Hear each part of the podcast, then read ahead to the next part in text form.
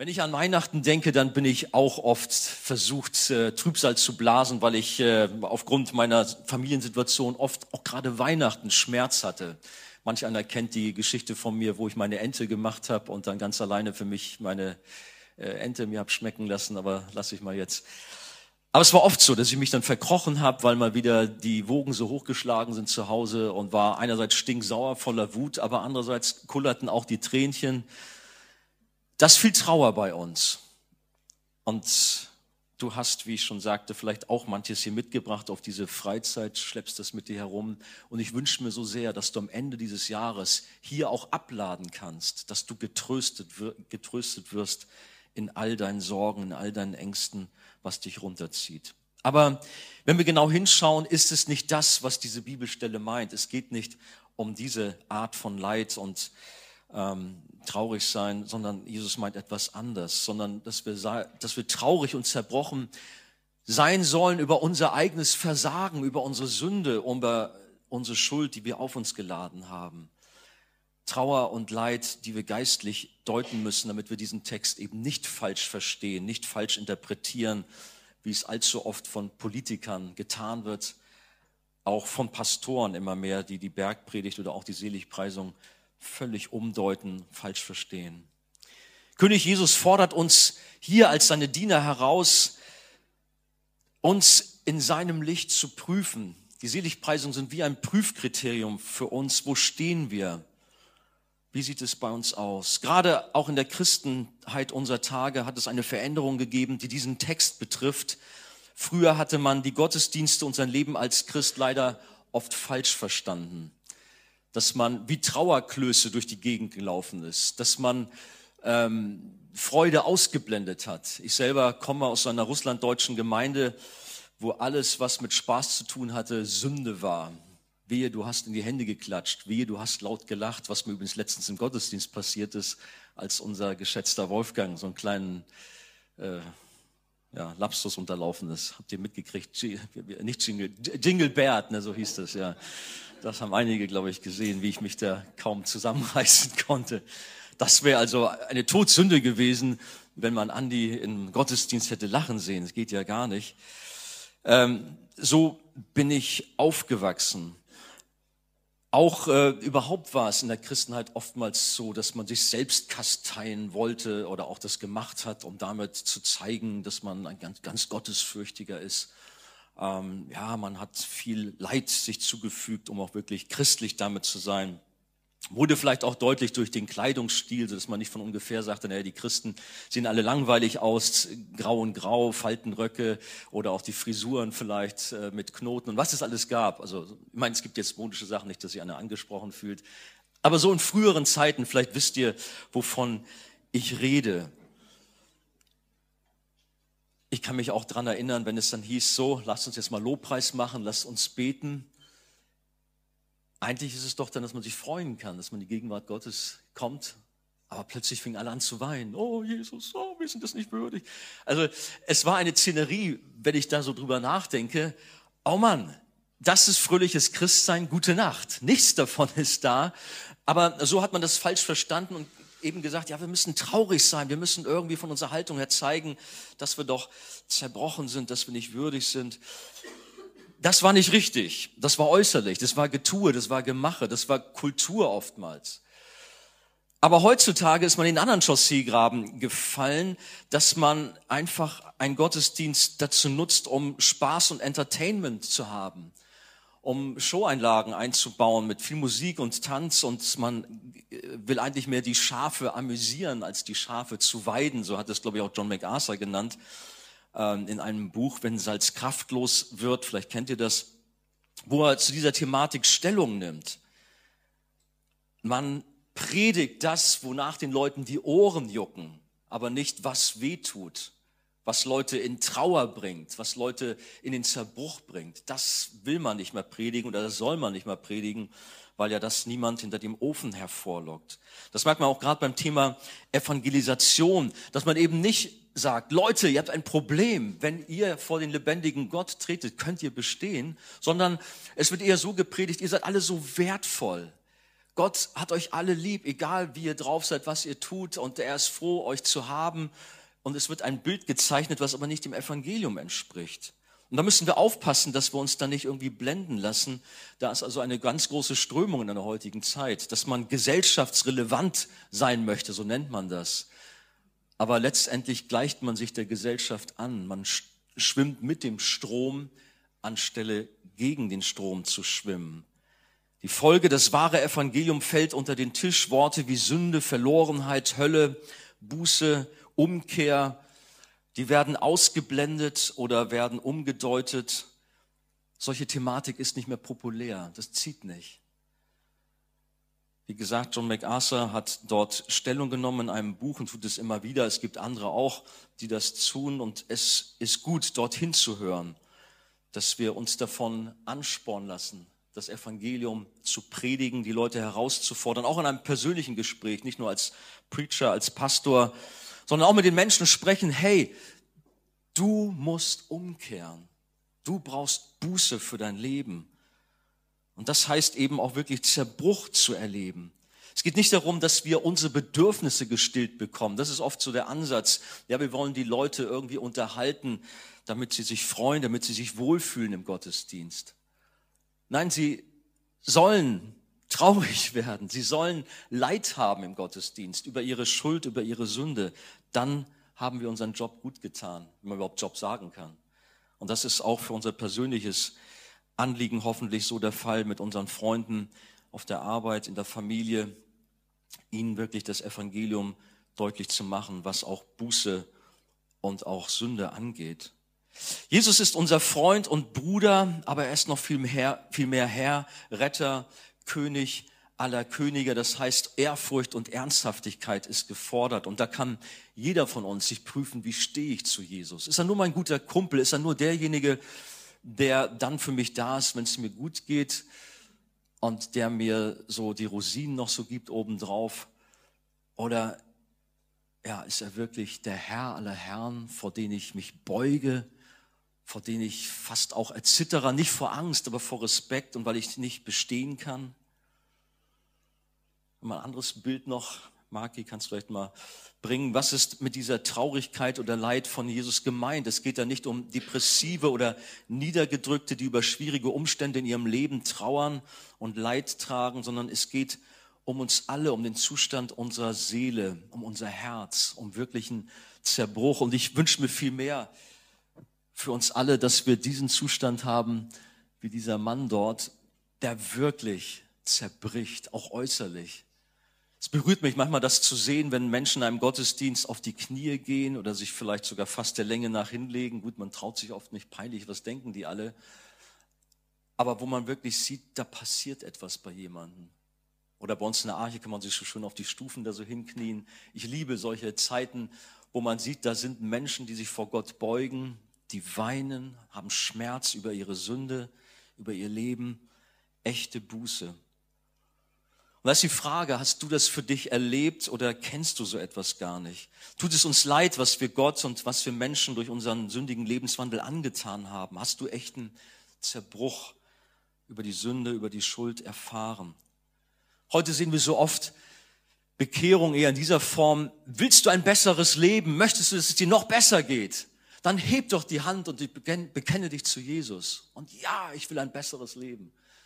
Du kannst manipulieren, du kannst die Menschenmassen tatsächlich zum Glauben rufen und danach kannst du als Evangelist sagen, hey, bei mir haben sich heute 100, 200 Leute bekehrt oder ich komme von dieser Freizeit nach Hause. Wer möchte mehr von Jesus haben? Das funktioniert nicht. Ja, gut. Und dann ich, hey, stellt euch mal vor, bei mir im Pastorenkreis, ich habe da einen Aufruf gemacht, die haben alle die Hand aufgestreckt, die wollten sich alle neu für Jesus entscheiden. Da werden manchmal komische Methoden ge gebraucht, um irgendwie Erfolg zu haben. Aber das ist nicht Bekehrung. Oder nicht unbedingt, es kann Bekehrung sein. Aber echte Bekehrung sind eigentlich schon so eher, wie wir das hier sehen dass du wirklich auch weinst über deine Sünde, dass Veränderung da ist. Ich meine, gut, man kann auch weinen, ohne dass etwas da ist. Die Tränen sind es dann vielleicht auch nicht, aber sie drücken schon etwas aus. Als Jesus Petrus nach dessen furchtbaren Verleugnung ansah, da brach Petrus zusammen und weinte bitterlich. Ihr kennt auch diese Szenerie. Und Petrus war danach nicht mehr der gleiche, derselbe, wie sagt man. Er war verändert worden.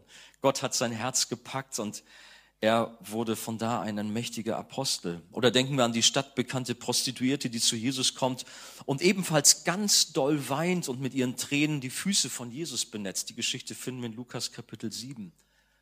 Auch zu Herzen gehend.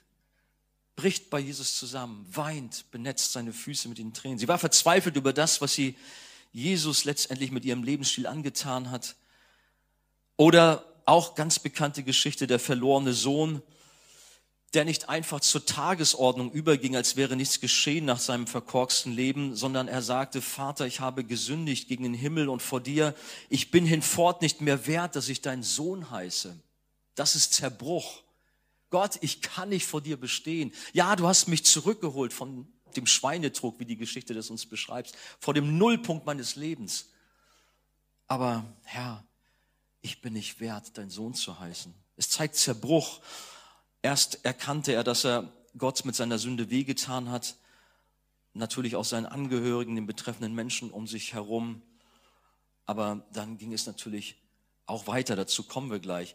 Mir gefallen oft die Biografien von Jonathan Edwards, George Whitfield und wie die alten Helden alle heißen, weil in ihren Biografien vorkommt, wie sie Buße predigen, wie sie mit aller Ernsthaftigkeit und Entschiedenheit dabei waren und Menschen wirklich Bekehrung erlebt haben. Wenn so ein Jonathan Edwards da vor den Leuten stand, übrigens ein ganz nüchterner Typ, Erweckungsprediger, einer der größten unserer, äh, unserer Tage, sage ich schon fast, vergangener Tage, aber es war gewaltig. Aber er hatte ein Papier in der Hand und hat das schlicht und einfach abgelesen, so hört man, mit monotoner Stimme, wo man heute sagen würde, hey, da muss man so einen Rhetorikkurs machen oder irgendetwas. Aber sein Wort hatte Kraft, weil er die Wahrheit verkündigt hat.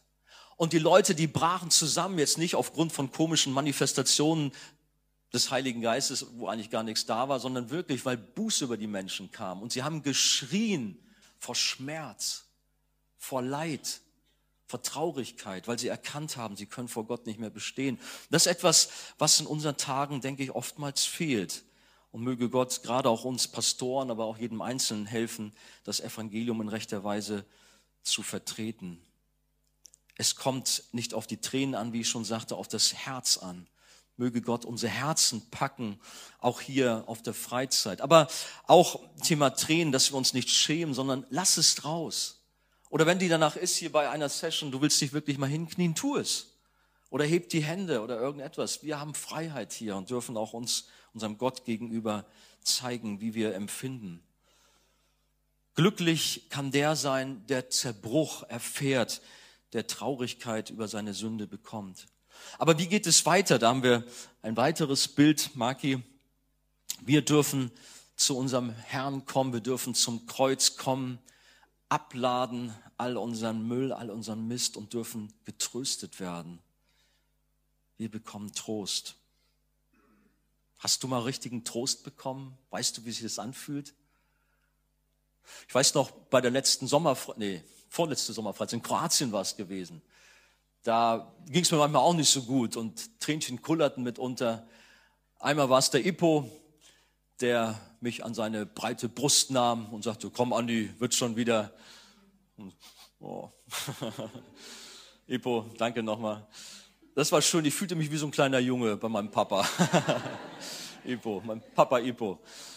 Oder einen Tag später war es die Malina. Malina kennt ihr, glaube ich, auch. Da war ich gerade irgendwie mit so ein paar Leuten, waren wir da am, am, Baden irgendwie und irgendwie, ich weiß nicht, hat sie mich gefragt, wie geht's und was los? Und dann ging es dann wieder los und dann ne, war es dann wie eine Mama für mich. Also es ist gut, auch untereinander so Trost zu erfahren und einander zu trösten. Aber es ist nichts im Vergleich zu unserem Herrn zu unserem guten Hirten. Bei ihm dürfen wir uns wirklich geborgen wissen. In seine Arme dürfen wir uns werfen, auch hier auf der Freizeit und Trost erfahren. Trost unterm Kreuz oder am Kreuz, wie wir das hier in diesem Bild haben. Die Prostituierte, die zu Jesus kam, sie ist zerbrochen, kaputt am Ende. Aber Jesus hat sie aufgerichtet, hat ihr Trost gegeben. Was hat er jetzt zu ihr gesagt? Lukas 7, Vers 48. Dir sind deine Sünden vergeben. Hey, es ist richtig, das ist so schlimm, dein ganzes Leben war furchtbar, war grausam. Aber ich habe deine Tränen gesehen, ich habe dein Herz gesehen. Da ist Zerbruch, dir tut es leid, deine Sünden sind dir vergeben. Es gilt auch für dich, dass du das auch vom Herrn in Anspruch nehmen darfst. Oder nehmen wir den Paulus, der die Verwandlung vom Saulus zum Paulus erfahren hat. Da war auch Wahnsinnsveränderung drin, Zerbruch. Er war ein neuer Mensch. Römer 7 hat er ausgerufen, ich elender Mensch, wer wird mich erlösen von diesem Todesleib?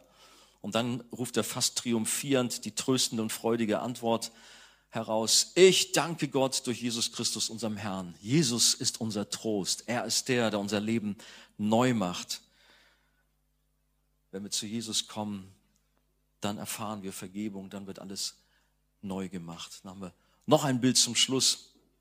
Der verlorene Sohn, wir haben so einen kleinen Sohn, aber ich glaube, das ist auch etwas, was wir uns gut vorstellen können vielleicht. Ich weiß, mir geht's oft so, ich bin so ein bisschen kindischer Typ so. Ich habe dann so Bilder vor Augen.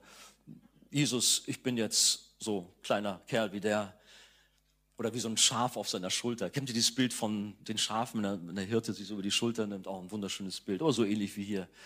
Herr, mir geht's so schlecht. Ich bin so voller Schmerz und Traurigkeit, aber bei dir bekomme ich Trost. Wenn man den verlorenen Sohn denken, sein Leben war kaputt, alles war am Ende, aber dann durfte er umkehren und da wurde eine Party gefeiert. Er bekam den Siegelring des Hauses wieder angesteckt, dass er zur Familie gehört, dass er der Sohn ist. Kostbare Kleider lesen wir. Wow, alles wieder neu, Wiederherstellung. Der Heilige Geist ist auch ein, oder auch eines gut. Er ist der Tröster auch schlechthin, der uns gegeben ist. Da wünsche ich mir auch, dass der Heilige Geist an unseren Herzen hier arbeitet, uns Trost gibt, Veränderung wirkt. Er ist es eigentlich auch, der uns in die Buße führt und über die Vergebung zurück zur Freude in die Nachfolge bringt. Wir können Zerbruch, wir können Traurigkeit nicht machen. Vielleicht versuchst du das mit sentimentaler Musik, dich irgendwo eine Stimmung reinzubringen. Aber wenn es echt sein soll, muss es Gott bringen. Dann muss es der Heilige Geist in deinem Herzen wirken. Glückselig sind die Trauernden, denn sie sollen getröstet werden. Was ganz wichtig ist, dass wir nicht bei der Trauer, bei dem Leid stehen bleiben, sondern dass wir zum Trost kommen und über den Trost zur Freude. Denn das ist das, was ich eben bei vielen Christen erlebt habe, die ja tatsächlich Mist gebaut haben, ihr Leben war nicht gut, aber die dann auch nicht bereit sind, zurückzukommen zur Freude, zur Vergebung, sondern meinen, ja, ich muss noch mehr büßen und noch mehr und vielleicht sogar ihr Leben lang wie geprügelte Hunde durch die Gegend laufen. Dabei ist ihnen vergeben und sie dürfen doch glücklich sein, dürfen ihre Häupter erheben und sich freuen. Auch da gibt es manche Missverständnisse. Beides gehört untrennbar zusammen. Einmal die Trauer über das, was wir Schlimmes getan haben, über unsere Sünde, aber dann auch den Trost in Empfang nehmen. Aus Sklaven der Sünde sind Söhne und Töchter geworden. Das darf ein riesengroßer Trost, eine Freude für dich sein. Es ist kein einmaliges Erlebnis sondern ein Lebensstil. Jeden Tag aufs Neue sind wir aufgerufen, zum Kreuz zu kommen, sind wir aufgerufen, Trauer auch zu haben über das, was wir falsch gemacht haben. Aber da erinnert uns der Heilige Geist auch dran, zeigt uns das, weist darauf hin, dass wir um Vergebung bitten, aber dann auch erfahren, ja, mein Vater hat mir vergeben, da ist Trost und da ist auch wieder neue Freude. Und letztlich zum Schluss, wir haben eine wunderbare Zukunft vor uns. In Offenbarung 21.5 heißt es, und Gott wird abwischen alle Tränen von ihren Augen und der Tod wird nicht mehr sein, weder Leid noch Geschrei noch Schmerz wird mehr sein. Keine Sünde, nichts mehr, was irgendwie kaputt macht, wird dort in dieser neuen Welt mehr sein. Freuen wir uns darauf? Auf jeden Fall. Gott segne uns alle. Amen.